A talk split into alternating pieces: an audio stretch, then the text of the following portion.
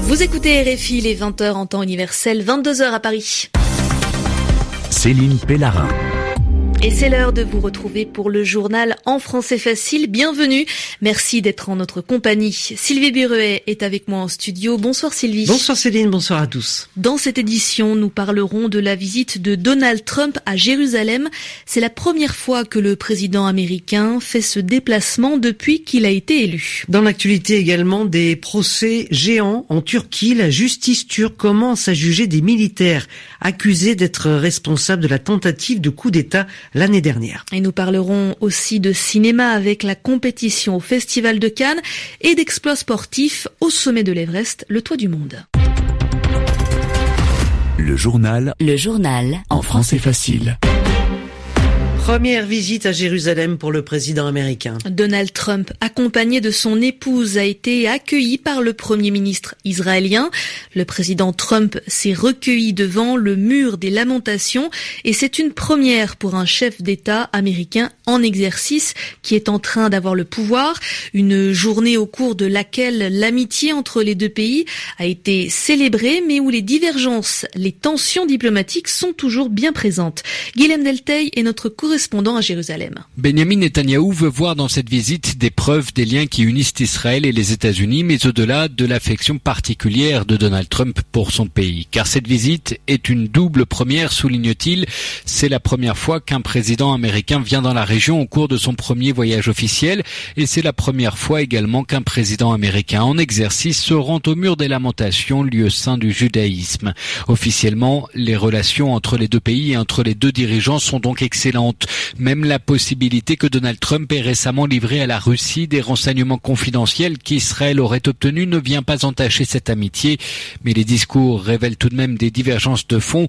Quand Benjamin Netanyahou lui souhaite la bienvenue à Jérusalem, capitale éternelle du peuple juif, dit-il, Donald Trump répond qu'il est ravi d'être sur une terre belle et remplie de l'Esprit de Dieu. La Maison-Blanche avait d'ailleurs refusé que Benjamin Netanyahou accompagne le président américain au mur des lamentations situé dans la partie est la ville, la promesse de déménager l'ambassade américaine à Jérusalem semble s'éloigner. Guillaume Deltay, Jérusalem, RFI. La Turquie a organisé aujourd'hui le premier procès lié au coup d'État manqué de juillet dernier. Procès gigantesque organisé dans une prison près d'Ankara. Plus de 200 personnes, dont la plupart sont des militaires, sont accusées d'être en partie responsables du putsch manqué, raté du 15 juillet.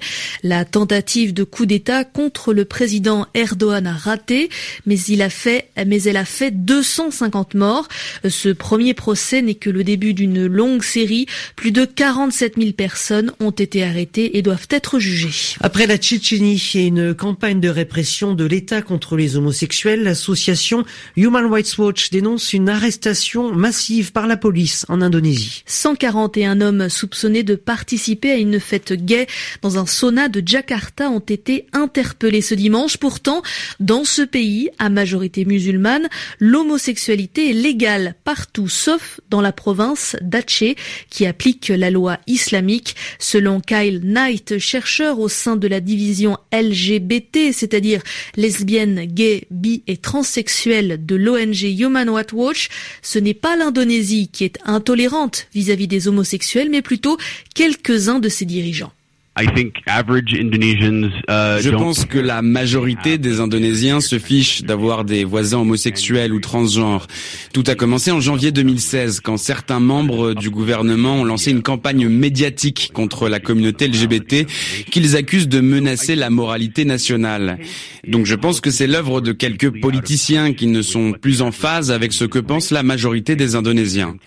Ils profitent d'une population marginalisée et incomprise au lieu de laisser les choses telles qu'elles étaient, c'est-à-dire plutôt tranquilles, et au lieu de défendre les droits basiques de cette communauté, à savoir assurer sa sécurité ou sa liberté d'expression. Cette violence contre les LGBT est l'expression des opinions intolérantes et sectaires de quelques membres du gouvernement, et cela dure depuis un an. Et ce qui s'est passé hier avec le raid à Jakarta, ce n'est pas seulement négatif pour la communauté LGBT, ça l'est pour tout le pays. Dividends for the community and for the country. Cal Knight, chercheur pour Human Rights Watch, il répondait à Benjamin Delille. Des manifestations en Colombie. Ce sont les habitants de la ville portuaire du port de Buenaventura sur l'océan Pacifique qui sont descendus dans la rue ce dimanche pour crier leur colère contre le gouvernement. Depuis mardi, une grève générale paralyse la ville et le port. Ce qui est à l'origine de cette colère populaire, ce sont des investissements colossaux, beaucoup d'argent versé pour le port, alors que les habitants se sentent abandonnés et réclament du gouvernement colombien plus de moyens pour les sortir de la misère. Véronique Guémard. Ils étaient des milliers d'Afro-Colombiens vêtus de blanc dans les rues de Buenaventura ce dimanche pour réclamer au gouvernement des investissements concrets dans le domaine de la santé, de l'eau, de l'éducation pour les sortir de la misère. Victimes des bandes criminelles, les habitants de Buenaventura étaient massivement descendus dans la rue il y a trois ans pour réclamer plus de sécurité et d'investissement dans cette ville où 70% de la population, majoritairement afro-colombienne, est au chômage. Le président Juan Manuel Santos, en pleine campagne pour sa réélection, avait déployer l'armée pour sécuriser la ville. Il avait aussi promis 400 millions de dollars pour améliorer la qualité de vie des habitants. Mais trois ans plus tard, les promesses n'ont pas été tenues. La plupart des investissements ont été versés dans les installations portuaires, la vitrine colombienne sur le Pacifique. Buenaventura a besoin de solutions structurelles, pas de mesurettes, a déclaré l'évêque de Buenaventura, Monseigneur Epalsa. La situation commence à préoccuper les entrepreneurs dont les marchandises sont bloquées depuis six jours. Les syndicats et les habitants exigent que le gouvernement envoie des représentants compétents pour négocier. Véronique Guémard, vous écoutez RFI, c'est le journal en français facile. Il est 22h passé de 7 minutes à Cannes.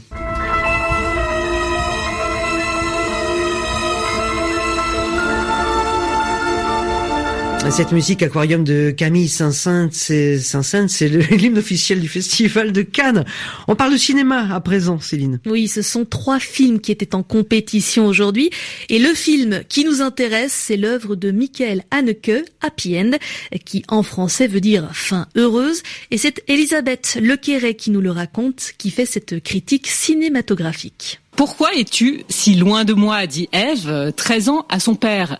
Et c'est un parfait résumé de la situation de la chape de glace qui semble pétrifier la famille Laurent, de riches entrepreneurs de Calais, du grand-père Jean-Louis Trintignant à ses deux enfants, Isabelle Huppert et Mathieu Kassovitz, en passant par leurs familles respectives. Happy End donne un coup de sonde dans la grande bourgeoisie française et le résultat est glaçant. Il n'y a rien à sauver, les mères sont absentes euh, ou ultra possessives, les pères euh, vont voir ailleurs, et Anneke renoue même euh, avec une figure d'enfant monstrueux qui rappelle le héros de Benny's Video, l'un de ses premiers films. La narration, très fragmentée, suit tour à tour chaque membre de la famille, mais rien à faire. Chaque scène repousse les limites de l'indifférence et de la froideur, jusqu'à cette apparition d'un groupe de migrants qui n'est là que pour rappeler l'indifférence coupable des bourgeois. Comme toujours chez Anneke, la forme est brillante, mise en scène au cordeau et tension au couteau, mais l'aridité du film et sa misanthropie suffocante empêchent le message de passer. Elisabeth Lequeret, Denis Chastel, Cannes, RFI. La sens. Bien sûr, comme ça, ça vous donnera l'occasion de travailler le, la prononciation du E tréma. Allez, on va arriver au sommet de l'Everest. C'est déjà impressionnant. Mais alors, ce qu'a réalisé Kylian Jornet, c'est un cran au-dessus. Oui, c'est un véritable exploit, Sylvie. Le catalan Kylian Jornet est arrivé à 8848 mètres d'altitude à minuit la nuit dernière. Et ce qui le distingue, c'est qu'il l'a fait sans bouteille d'oxygène, même si l'air se raréfie à cette altitude. Et il l'a fait en style alpin. Ça veut dire qu'il l'a fait euh, comme dans les Alpes les montagnes, euh, sans matériel lourd, sans pour sa sécurité, également sans s'arrêter une nuit dans un refuge. C'est donc une ascension en une seule fois sur le point terrestre le plus haut de la Terre que l'on surnomme le toit du monde. Le jeune homme de 29 ans est un spécialiste de la course en montagne sur de très longues distances. Il adore repousser ses limites. Kylian Jornet a réussi cette prouesse de l'Everest lors de sa deuxième tentative l'année dernière les conditions météorologiques étaient trop mauvaises. Va terminer avec cette surprise qui vaut plusieurs milliers d'euros. Oui, il y a 30 ans, une dame a acheté une bague dans une brocante, un marché où l'on vend des objets anciens. Elle a acheté le bijou pour un petit prix. En fait, la, vague, la bague vaut 450 000 euros. C'est 35 000 fois le prix d'achat. C'était un, un diamant blanc de 26 carats. Vous écoutez le journal en français facile, 20h10 temps universel. Merci d'avoir été avec nous.